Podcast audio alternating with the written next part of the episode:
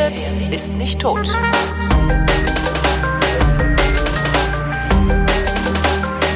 Willkommen zum Geschichtsunterricht, einer Koproduktion von D-Radio Wissen und Vrindt und aus Köln von D-Radio Wissen zugeschaltet ist Matthias von Hellfeld. Hallo Matthias. Wie immer, guten Tag. Thema heute Algerien. Yes. Ähm, Algerien liegt in Afrika. Was, So ist was wissen wir eigentlich über Algerien? Was weißt du eigentlich über Algerien? Ganz wenig, ganz, ganz wenig. Das gebe ich gerne zu, ganz wenig. Ich habe bei der Vorbereitung dieser Sendung gemerkt, dass Algerien der mittlerweile flächenmäßig größte Staat in Afrika ist. Ich hatte ja Und jetzt eher gedacht, das wäre sowas wie Kenia, Kongo. Ja. äh, also Hätte ich auch getippt, aber es ist tatsächlich wohl tatsächlich auch Algerien.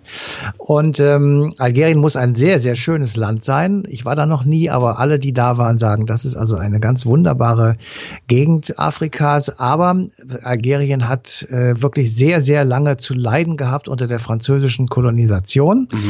Weiß, dass Frankreich und äh, viele andere europäische Länder Afrika im Grunde genommen den Europäern untertan gemacht haben. Da gab es vielleicht noch ein paar Quadratkilometer, die nicht in europäischer Hand war, aber der Rest gehörte in Anführungsstrichen den europäischen äh, Kolonialmächten. mhm.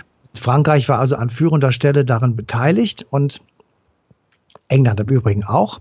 Und äh, ein Teil sozusagen der französische Kolonie war, war Algerien und das war seit dem Jahr 1830 so.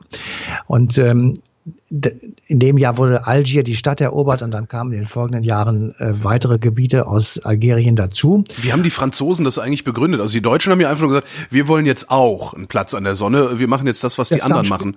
Aber Ja, ja, das, das kam später. Also ähm, die Deutschen haben erstmal unter Bismarck, also so weit sind wir ja noch gar nicht, Ja. aber als Vorgriff, äh, als äh, Bismarck äh, das Deutsche Reich gegründet hat, ähm, 1871, also 40 Jahre später, haben sie erstmal gesagt, Deutschland ist saturiert, wir wollen keine Kolonien. Das ist uns äh, hier, es reicht uns hier in der Mitte diesen riesig, dieses riesige Reich und gut ist. Und das änderte sich erst nach Bismarck, als Wilhelm II seine äh, verschiedenen Reichskanzler, die er verschlissen hat während seiner Dienstzeit oder Amtszeit, ähm, eben auch angewiesen hat, dafür zu sorgen, dass Deutschland auch auf diesem Gebiet sozusagen nachholt, einen Platz der bekommt und entsprechend auch Kolonien bekommt. Ha haben sie dann auch hinbekommen. Also wir haben dann auch die eine oder andere Kolonie in Afrika bekommen. Und ähm, es hat uns nicht zum Vorteil gereicht, weil sich dort Deutsche genauso unmöglich benommen haben wie äh, militärische Vertreter anderer Kolonialmächte. Also da haben wir uns wirklich kein Deut besser verhalten als die anderen. Mhm. Aber nicht in dem Ausmaß und auch nicht in der langen Zeit. Insofern haben wir jetzt weniger mit Kolonien äh, Probleme, beziehungsweise gar keine. Und eben Frankreich sehr viele. Wir erleben das ja jetzt auch gerade beim französischen Wahlkampf, dass eben die Algerier äh, durchaus eine ernstzunehmende Gruppe von Wählern sind und äh, die eben erstaunlicherweise tendenziell eher rechts als Mitte oder links wählen. Und ähm, das hat auch einen Grund, ähm, nämlich Algerien wurde, äh, also 1830 begann dieser Prozess mit der Eroberung von Algier, dann kamen also in den folgenden Jahren äh, natürlich noch weitere Gebiete dieses Landes dazu. 1848 war in Frankreich eine ähm, Revolution und im Verlauf dieser Revolution ähm, kam der Neffe von Napoleon, der gleichnamige Napoleon III., ähm, an die Macht sozusagen. Er wurde erst Präsident und später dann Kaiser. Und in dieser Zeit, ähm, also sozusagen der, der Rückgewinnung der französischen Hegemonie über Europa und möglichst viele andere Gebiete auch, das war so ein bisschen die Idee von Napoleon, hat man beschlossen, dass ähm, der nördliche Teil Algeriens umgewandelt wird in eine Siedlungskolonie. Das bedeutet jetzt, also sagen wir es mal ganz platt, du hättest Geburtenüberschuss in Frankreich und Ja. um den loszuwerden, schickst du willige Siedler nach Algerien. Und dort betreten sie dann algerischen Boden und sind aber trotzdem Franzosen. Und damit wird umgekehrt Algerien zum Teil Frankreichs. Also also Siedlungspolitik. Ausdehnung des Staatsgebietes. So ist Äh, es. Ähm, so ist es. Also, also Algerien wurde tatsächlich französisches Territorium und damit auch Teil des französischen Staates. Und ähm, es gab schrecklichste Dinge, die dort stattgefunden haben, also Enteignungen und Vertreibung von algerischen Einheimischen natürlich und ähm, die Franzosen, die dorthin gesiedelt sind, haben sich genauso daneben benommen wie andere Leute auch und äh, wie andere Kolonialherren eben auch. es scheint ja auch so gewesen zu sein, dass, dass gerade in, in die Kolonien auch die ganzen Psychopathen ausgewandert sind. die, also ich habe da mal was über, über britische Kolonien, also insbesondere, ja. ich glaube, in Afrika auch gelesen. Ja, äh, das kann ich jetzt in diesem Fall so nicht bestätigen, ehrlich gesagt. Das, das, aber wenn du das sagst, glaube ich dir, dass das. Das, war, das las sich sehr spannend. Also wo, wo dann halt wirklich so, so Leute, die im Grunde, also gerade gerade Adlige und sowas, also die auch Geld hatten, aber im mhm. Grunde sozial völlig inkompatibel waren in ihren Heimatländern, dann in die Kolonien gegangen sind und da haben richtig krachen lassen. Ja, ja. Also, dass es das gegeben hat, das ist mir auch klar. Also, das äh, ist, äh, das ist so. Und äh, was mich auch sehr erstaunt hat, ist, ähm, die Zahl derer, die dann also von Frankreich äh, nach Algerien gegangen sind, geht ein, das sind einige Millionen gewesen. Mhm. Und natürlich ist ja logisch, dass die einheimischen Algerier, die dann äh, diese vielen Menschen, die dazugekommen sind, ähm, äh, ich sag mal in Anführungsstrichen jetzt ertragen mussten, dass die sich versucht haben, dagegen zu wehren. Aber ähm, das hat am Anfang nicht so wahnsinnig viel Erfolg gehabt. Es war immer so ein bisschen latent, der Widerstand, aber eben nicht so, dass man sagen konnte, äh, da wird so richtig gegen, gegen die Franzosen gekämpft. Das waren auch tatsächlich dann äh, sehr ungleiche äh, Verhältnisse oder mhm. Möglichkeiten. Und ähm, insofern hatten die Algerier da auch tatsächlich überhaupt keine Chance. Wir werden das jetzt nicht im Detail machen, weil das würde zu lange dauern. Machen wir mal einen kleinen Sprung und gehen ähm, in die Phase, in die, die jetzt für uns sehr interessant wird, nämlich nach dem Ende des Zweiten Weltkrieges, also Mai 1945. Und ähm, es gibt in dieser Zeit oder mit dem Ende des Krieges beginnen sozusagen verschiedene Versuche, sowohl in Algerien als auch in Frankreich, äh, den Algeriern mehr Rechte zu geben, mehr Freiheiten zu geben, das Land auch ein bisschen mehr sozusagen sich selbst regieren zu lassen, obwohl es ja, und das, das ist eben das Problem gewesen, obwohl es ja äh, französisches Territorium ist. Man kann dann nicht einfach sagen, okay, ihr dürft jetzt wieder, äh, sag ich jetzt mal, ein Parlament machen und ihr dürft wieder selbst äh, Gesetze machen und so weiter, weil dann würde man ja Gesetze äh, unterschiedlicher ähm, Güte sozusagen oder ja. unter, unterschiedliche Gesetze in einem Land zulassen. Das geht natürlich nicht. Also hat äh, im September 1947 die französische Nationalversammlung beschlossen, ja, wie soll ich sagen, so eine Art Kompromiss äh, zu machen, also eine Art Generalgouverneur dort weiterhin in Algerien äh, regieren zu lassen und die algerische Gesetzgebung von der Pariser Nationalversammlung ähm, zu abzusegnen oder zu dominieren. Und äh, das ist natürlich eine sehr ungute Situation gewesen die also zu Unruhen in Algerien geführt hat. Ähm, es wurden dann Wahlen abgehalten, die wurden manipuliert. Es waren Generalgouverneure dort, äh, wurden Gouverneure dort eingesetzt, die ähm, erstmal ein und dann sofort wieder abgesetzt werden mussten, weil sie also tatsächlich äh, in Algerien mehr Unheil anrichteten als alles andere. Das aber trotz alledem kam es eben äh, ab 1954 äh, begann sozusagen der Kampf der Algerier um ihre eigene Unabhängigkeit. Und zwar ähm, mit äh, unterschiedlichen Ausrüstungen und unterschiedlichen Möglichkeiten. Und auch da ähm, haben wir ja schon beim letzten Mal auch drüber gesprochen, spielt natürlich die Großwetterlage in der Welt eine große Rolle. Ähm, du hast also auf der einen Seite Leute, die auf Umwegen aus ähm, osteuropäischen oder so, aus der Sowjetunion ja, Waffen ja. hatten. Und äh, auf der anderen Seite hast du Franzosen, die ähm, auf alle Fälle verhindern wollten, dass diese Kolonie verloren geht. Aber warum? Ähm, weil es, aus weil Prinzip es, oder? Ja, weil es in ihren Augen französisches Territorium war. Und äh, das ist ja dieser Irrsinn an der ganzen Geschichte ähm, es, du musst dir vorstellen, sozusagen, wir sagen jetzt Mallorca, um ja. irgendwas zu sagen, ja. Und dann sagt der, der spanische König, nein, das kommt nicht in Frage, das wollen wir behalten. So, aber wir würden dann sowas wie ein Bundesland verlieren, in Anführungsstrichen alles gesagt. Und natürlich kann man sich dann, wenn wir das wirklich glauben würden, ja. hat das eine völlig andere Qualität, als wenn wir sagen, weißt du was, Mallorca, was interessiert mich das? Ja. So. Und in diesem Falle war es eben tatsächlich auch so, dass es in Frankreich sehr, sehr viele Leute gegeben hat, die gesagt haben, das ist ein Teil Frankreichs, den dürfen wir nicht aufgeben. Und ähm, wir sind ja jetzt gerade im französischen Wahlkampf mit Marine Le Pen und ähm, wir kennen alle noch ihren Vater, der ähm, mittlerweile so ein bisschen aus der Politik rausgegangen ist, also Jean-Marie Le Pen. Ja. Und ähm, der hat äh, die Partei im Übrigen 1972 gegründet, diesen Front National. Und ähm, er ist auch schon während des Algerienkrieges äh, hervorgetreten, als er nämlich in Frankreich eine Bewegung gegründet hat, den Front des französischen Algerien. Anfang 1960 hat er das gemacht. Und er hat mehr als eine Million Leute hinter sich gesammelt und die waren gewaltbereit, die wollten mit der, mit der Machete in der Hand, hätte ich jetzt beinahe gesagt, also mit der Knarre in der Hand ver verhindern, dass Algerien unabhängig wird. Und das ging sogar so weit, dass sie während eines Besuchs von Charles de Gaulle, der damals Staatspräsident war, mhm. ähm, in Algerien, also der war in Algier in der Stadt ähm, zu Besuch, da sollte er also festgenommen und abgesetzt werden. Und ähm, all das eben mit dem, mit dem Slogan ähm, sozusagen Algerien muss französisch bleiben und Wahnsinn. unter der Anführung von Jean-Marie Le Pen. Also man sieht so ein bisschen, ähm, dass äh, diese Front National äh, Bewegung muss man ja leider sagen, tatsächlich lange Wurzeln hat und äh, eben auch namentlich sozusagen tatsächlich eine Fortführung hat. Mhm. Und während dieser Zeit, dieser, ähm, das alles macht so ein bisschen klar, warum dieser Krieg extrem brutal war. Also die, ähm, die Brutalität und die, die, die Härte, die in diesem Krieg ähm, wirklich den Leuten vor Augen geführt wird, kann man eigentlich überhaupt nicht mehr nachvollziehen. Ist aber nur dadurch zu erklären, dass eben auf der einen Seite die Algerier auf jeden Fall, jedenfalls die, die kämpften und die in der Widerstandsbewegung waren, auf jeden Fall die, die Kolonialmacht loswerden wollten und auf der anderen Seite die Franzosen auf jeden Fall ihr Territorium in Anführungsstrichen behalten wollten. Ähm, die Zahl der Opfer, die dieser Krieg gefordert hat, geht bis zu anderthalb Millionen. Das ist, das ist eine Angabe der algerischen FLN, also der Nationalen Befreiungsfront. Ja. Ähm, das ist vermutlich ein bisschen hoch, aber die Franzosen sagen, es hat 24.000 Tote gegeben. Das ist vermutlich sehr viel zu wenig. Also es wird irgendwas dazwischen gewesen sein. Und dieser Algerienkrieg ist bis zum heutigen Tage in Frankreich ein extremes Tabuthema.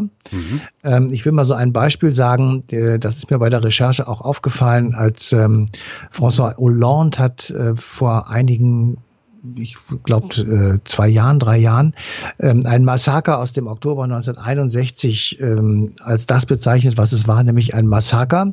Und der ist hinterher richtig schwer angemacht worden. Ähm, so könne man die französische Geschichte nicht beschmutzen und so weiter. Also daran ja. sieht man eben einfach, dass ähm, dieser Krieg wirklich die französische Seele extrem äh, tangiert. Lass mich raten, es ist heute noch ein Wunderpunkt in der französischen Geschichte. Ja, es ist ein Wunderpunkt, genau. Genauso wie Kollaboration mit den Nazis ja. und solche äh, Themen, die also, wenn man die antickt, da muss man sehr vorsichtig sein, wer vor einem sitzt, je nachdem kommt es zu einer heftigen Reaktion. Ja.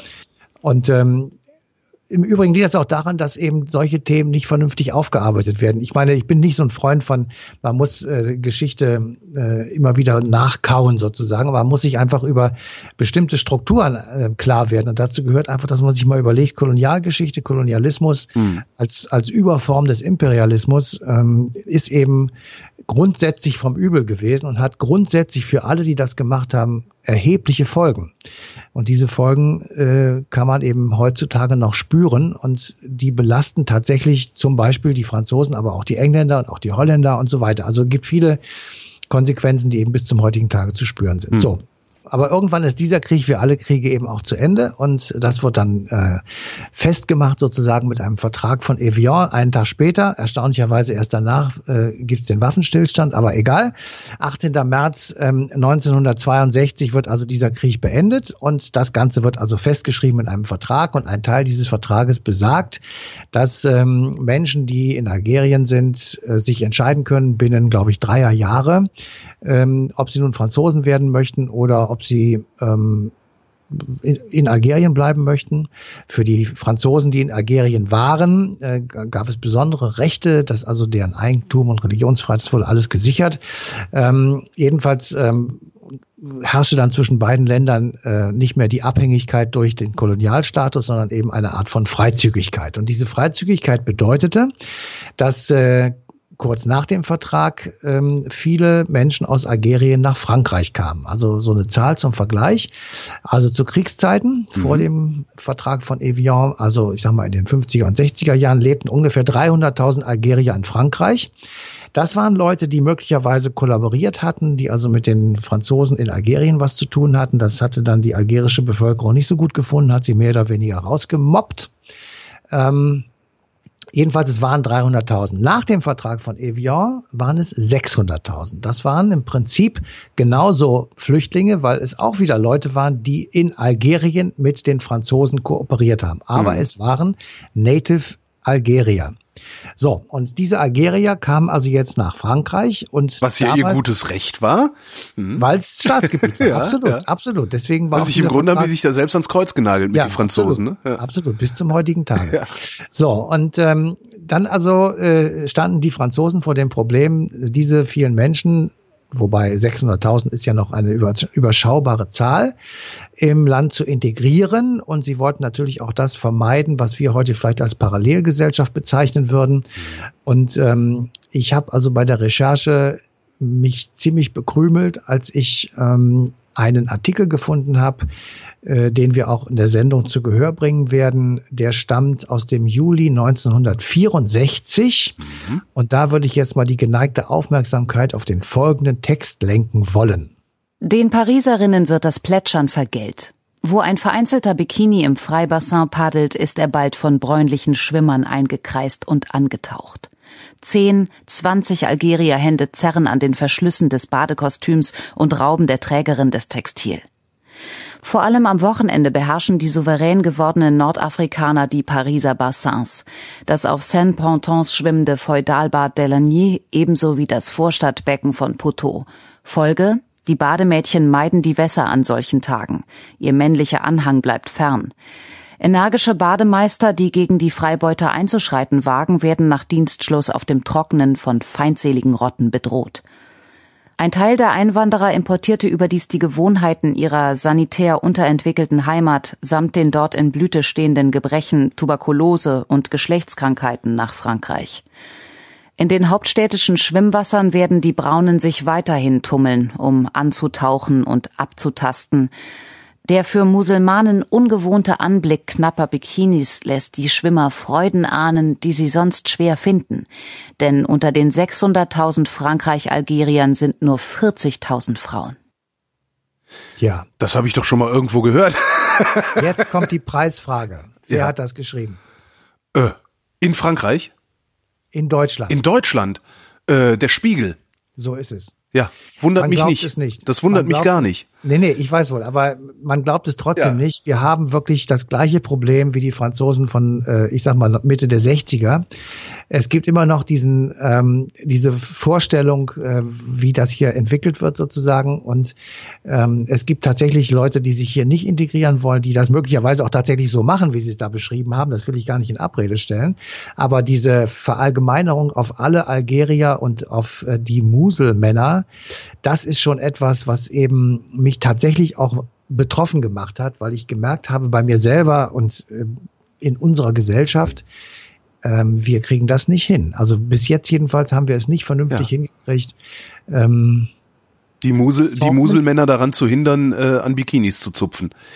Ich sag's mal so. Oder Formen zu finden, wie wir diese sehr unterschiedlich aufgewachsenen und sozialisierten Menschen ja in einem reichen, extrem gut ausgerüsteten und fortgeschrittenen und, ähm, weiß ich nicht, alimentierten Land nebeneinander leben zu lassen, ohne dass sie sich unentwegt auf den Sack gehen. Ja. Und ja. das macht mich wirklich ratlos. Ja, mich ich, auch.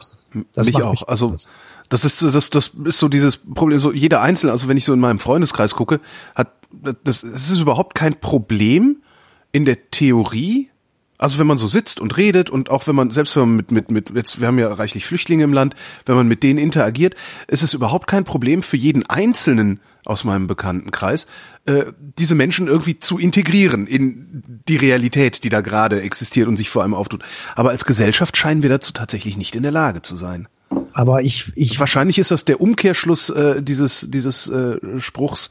Ähm, jeder will Veränderung, aber keiner will sich verändern. Mhm.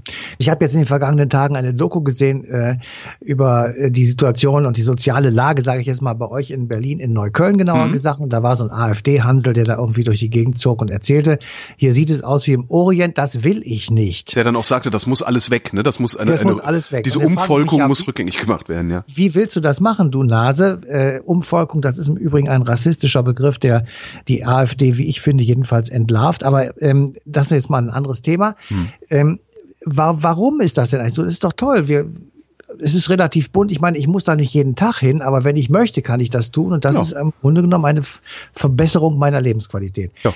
So, und was wir, die das gut finden, eben falsch gemacht haben die ganze Zeit, ist, wir haben nicht darüber nachgedacht, dass es eben andere Leute gibt, die das nicht so gut finden und die sich verunsichert fühlen, die sagen, ähm, ich, ich kann mich, ich, ich kenne mich hier gar nicht aus, ich kann hier nicht ähm, das einkaufen, was ich will, ich verstehe die Leute nicht, weil die komische Sprachen sprechen und das ist mir alles fremd. Ja. So, und wir müssen einfach akzeptieren, dass auch diese Leute natürlich das gleiche Recht haben, eben ihre abweichende Meinung oder von uns abweichende Meinung so zu formulieren, dass sie gehört wird.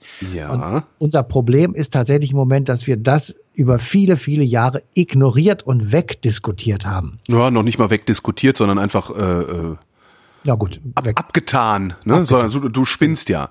Ähm, das Problem aber ist auch, diese Leute, die sowas formulieren, also dieser AfD-Typ, dem ist ja überhaupt nicht daran gelegen, sich irgendwo in der Mitte zu treffen. Nein. Weil man könnte ja, weißt du, die, die, ich kenne, ich kenne auch Leute, die, also ich habe, ich hab in meinem Freundeskreis, ich habe Schwulenfeinde in meinem Freundeskreis, ja, stramme Katholiken, ähm, unglaublich nette Menschen, mit denen ich total viel und gerne Zeit verbringe, aber der sagt halt auch, ich, ich kann halt nicht. Das ist, wenn ich Homosexualität sehe, da verkrampfe ich mich. Ich, ich ertrage das nicht.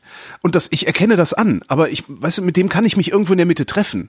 Weil der sagt halt auch, mir ist, ich, mach was du willst, aber mach es zu Hause. Ja? Ja. Ich predige meine Religion auch nicht hier draußen. Also vielleicht können wir uns ja da treffen. Ihr knutscht nicht in der Öffentlichkeit, weil, weil ich das schlimm finde. Ich predige nicht in der Öffentlichkeit, weil ihr das schlimm findet. Aber mit so einem, mit so einem AfD-Typen sich zu treffen, würde ja zum Beispiel bedeuten, dass man, okay, pass mal auf, du, du hast das Problem, hier sieht's aus wie im Orient. Das liegt zum einen natürlich an den Leuten, die hier rumrennen, ähm, aber viel stärker liegt das daran, wie die Geschäfte hier beschildert sind. Ja, weil es gibt halt Straßenzüge oder oder ja, es gibt halt nur, wo du über 100 Meter in Neukölln äh, nur nur arabische Schriftzeichen irgendwo siehst und nur türkische Sprache irgendwo siehst an Schildern. Jetzt könnte man ja hingehen und sagen, pass mal auf, AfD-Mann, ähm, ich ich erkenne an, dass du damit ein Problem hast. Wir machen jetzt Folgendes: Wir verbieten Schilder in arabischer Sprache ähm, oder sagen, man darf nur äh, arabische Sprache auf seine Ladenschilder schreiben, wenn mindestens doppelt so groß das auf Deutsch da drauf steht oder irgendwie sowas. Aber da kann man sich mit diesen Leuten ja nicht treffen. Und Nein. mein Problem ist, genau das, ich, ich weiß nicht, wie ich, ich weiß nicht, wie ich auf die zugehen kann, weil die ja überhaupt nicht auf mich zugehen wollen. Ja, es geht denen auch gar nicht, das ist ja nur der, das Vehikel sozusagen. Es geht denen ja tatsächlich um eine Art Macht zu bekommen. Und Ja. das, ist ein wunderbares Vehikel in ihren Augen, weil es eben in Neukölln und anderswo viele Menschen gibt, die tatsächlich vor dem, was du gerade beschrieben hast, die Hosen voll haben. Und die lassen sich eben leicht dadurch instrumentalisieren, dass einer kommt und sagt, das muss alles weg. Das geht natürlich gar nicht. Das ist ausgeschlossen, dass das alles wegkommt, äh, weil in Berlin, wie ich gestern ebenfalls oder letztens ebenfalls gelernt habe, leben 152 Nationen. Nee, ich glaube, es sind sogar 190 mittlerweile, also sagte Okay, also sind Politiker heute im 190. Deutschlandfunk sogar. Okay, es sind 190 Nationen. Also wie willst du, willst du denen jetzt alle sagen, ihr müsst wieder nach Hause gehen? Das ist alles Bullshit. Geht natürlich. nur mit Bürgerkrieg. Ja. Das hat er ja auch gesagt. Der will das ja auch. Der sagt, das wird zu Bürgerkrieg kommen. Und äh, das ist genau das, wovon, wo, wo wir, wo ich dann sagen würde, es ist Zeit, dass der Verfassungsschutz eingreift, Ja. weil äh, das sind Dinge, da kann ich auch nicht mehr, das, das ist ja intellektuell gar nicht mehr nachvollziehbar und nicht mehr, nicht mehr diskutierbar. Dennoch bleibt das Problem, und das ist ja, möglicherweise ist das ja für Neukölln tatsächlich sogar eine Lösung, ähm, dass man einfach sagt, wir müssen darauf achten, dass eben auch äh, alle Menschen, nicht nur wir zwei und die meisten, die uns zuhören vermutlich, ähm, das gut finden oder damit leben können, weil sie sich das leisten können, woanders hinzuziehen oder weil sie äh, sowieso keine Döners essen, was Ja. weiß ich. Ja, äh, die sind ja alle davon überhaupt nicht tangiert. Und der, wir müssen es versuchen, diesen gesellschaftlichen Dialog mit denjenigen zu tun, die unter dieser Situation, die ich da jetzt gerade äh, beschrieben habe oder die du auch kennst oder ihr in Berlin kennt, äh, eben nicht so gut leben können. Und die müssen wir zurückgewinnen. Und ansonsten äh, Aber wie gewinnen wir sie zurück? Indem Naja. eigentlich die, die seriösen Parteien ihnen genau dieses Angebot machen müssen, ne? Sie müssen Also, das so- machen. Sie, Sie müssen die zurückholen. Die, die seriösen und die großen alten Volksparteien, sage ich jetzt mal, die müssen tatsächlich auf diese Bedürfnisse eine Antwort finden. Und die müssen, möglicherweise ist das ja sowas, dass man Dass man denjenigen, den, die hier das ein, mit den Schildern, ja. zum Beispiel, oder dass man sagt, wir, wir möchten gerne, dass äh, in den Geschäften Deutsch gesprochen wird. Das ist doch, das ist doch nicht so eine furchtbare Tortur, dass man da jemanden hinstellt, der Deutsch sprechen kann und dass eben deutsche Kunden Deutsch auf Deutsch angesprochen werden. Das wird vermutlich auch schon so sein. Natürlich ist das so. Also wenn, wenn ich hier in, äh, in Köln gibt's ja diese Geschäfte auch, wenn ich da reingehe, das die sprechen alle Deutsch, Ja, weil das eben. mittlerweile die Kinder der dritten Generation sind. Also für die dürfte das alles überhaupt kein Problem sein und dass man eben nur dann Arabisch oder was auch immer spricht, Wenn jemand äh, aus dieser Gegend kommt und darf, wenn wir jetzt schon mal gerade dabei sind, würde ich auch noch weitergehen. Ich würde sagen, wir würden, wir sollten tatsächlich versuchen, den Einwanderern, die hierher kommen und die auch hier bleiben möchten und sollen und durchaus können, äh, die Verwendung der deutschen Sprache wirklich nahelegen, weil das tatsächlich ein das ist die einzige Chance, die sie haben. wichtiger Punkt ist. Und ja. Wenn, braucht man sich ja, man braucht sich ja nur mal die die Frauen angucken. Also die Frauen, die unter unter so einer äh, strengen Tradition im Wesentlichen zu Hause gehalten werden, ähm, und oft, naja, du lachst. Das klingt und, schrecklich. Ja. ja, aber das, das, das gibt's und das gibt's gerade in Berlin. Ähm, und das sind nicht wenige. Ähm, da gibt es Frauen, die leben seit Jahrzehnten in Deutschland und sind der deutschen Sprache nicht mal im Ansatz mächtig. Also sie können gerade guten Tag auf Wiedersehen, bitte Danke sagen. Ja, und das, das war's. Und so, schlecht, ja. und die, die sind, sind natürlich nicht in der Lage, noch überhaupt in dieser Gesellschaft auch nur ansatzweise zu bestehen. Das kannst du vergessen. Genau. Also da würde ich, also sowas, wenn man, wenn man sowas machen würde und sagen würde, das wird jetzt einfach mal auch äh, durchgesetzt, ja. also die jetzt natürlich nicht mit Gewalt, aber das, wird, das wird jetzt einfach mal zur, zur Pflicht erhoben und ähm, solche Sachen. Und auch, dass man einfach sagt, bestimmte Sachen äh, müsst ihr einfach machen. Also wenn wir. Du kriegst ein Problem. Wie sanktionierst du eigentlich? Ja, Wie sanktionierst du ein Einwandererkind in dritter Generation, das sich weigert, Deutsch zu lernen? Ja. Holger, das ist immer das Problem. Demokratie ja. ist sehr kompliziert. Ja. Ähm, wenn, wir, wenn wir Diktatoren wären, wir zwei, dann würden wir sagen, kritt einer auf die Schnauze und fertig. Geht aber nicht, will nee. ich auch nicht. Nee. Äh, man muss das, das, das ist ein langer Prozess und man muss einfach, ähm, ja, sanktionieren ist immer das Problem. Ja. Und daran scheitert es manchmal auch, das gebe ich auch gerne zu. Aber ich, wenn jemand wirklich partout nicht will, dann ist er auch irgendwann nicht mehr in der Lage, hier zu leben. Dann muss man auch irgendwann sagen, pass auf, es ist jetzt die Voraussetzung, dass du hier lebst. Ja, aber wo soll er hin? Also es ist, du, ja, du kannst ja, du kannst ja schlecht unser Staatsbürgerschaft sagen. Ich kann schlecht sagen, oh, du bist jetzt in siebter Generation, äh, also dein Ur, Ur, Ur, Urgroßvater ist mal aus dem Libanon eingewandert. Äh, aber das wir schicken dich da jetzt wieder hin. Aber Holger, jetzt mal ganz im Ernst, also jemand, der ja. hier geboren wurde, hier in die Schule geht, dass der nicht Deutsch spricht, das gibt's fast nicht mehr. Richtig. Ja, ja, stimmt. Es gibt es in der, in der Generation eins und zwei vielleicht, ja, weil da noch diese ganz alten Familienstrukturen herrschen. Ja. Da sitzen die Frauen hinterm Herd und äh, fertig. Also das, das ist ja so heute nicht mehr der Fall. Aber wir haben ja auch nicht das Problem mit der dritten oder vierten Generation der Einwandererkinder aus der Türkei oder Italien oder sonst wo, wo immer sie hergekommen sind oder aus Polen früher. Das ist ja alles nicht der Punkt. Der Punkt ist ja tatsächlich heute, dass das miteinander vermischt wird mit den Flüchtlingen. Ja. Der, mit der angeblich viel zu großen Zahl und der unkontrollierten Einwanderei und dann wird das Ganze mit dem Islamismus hochgekocht und gejatzt und damit hast du eine, ja.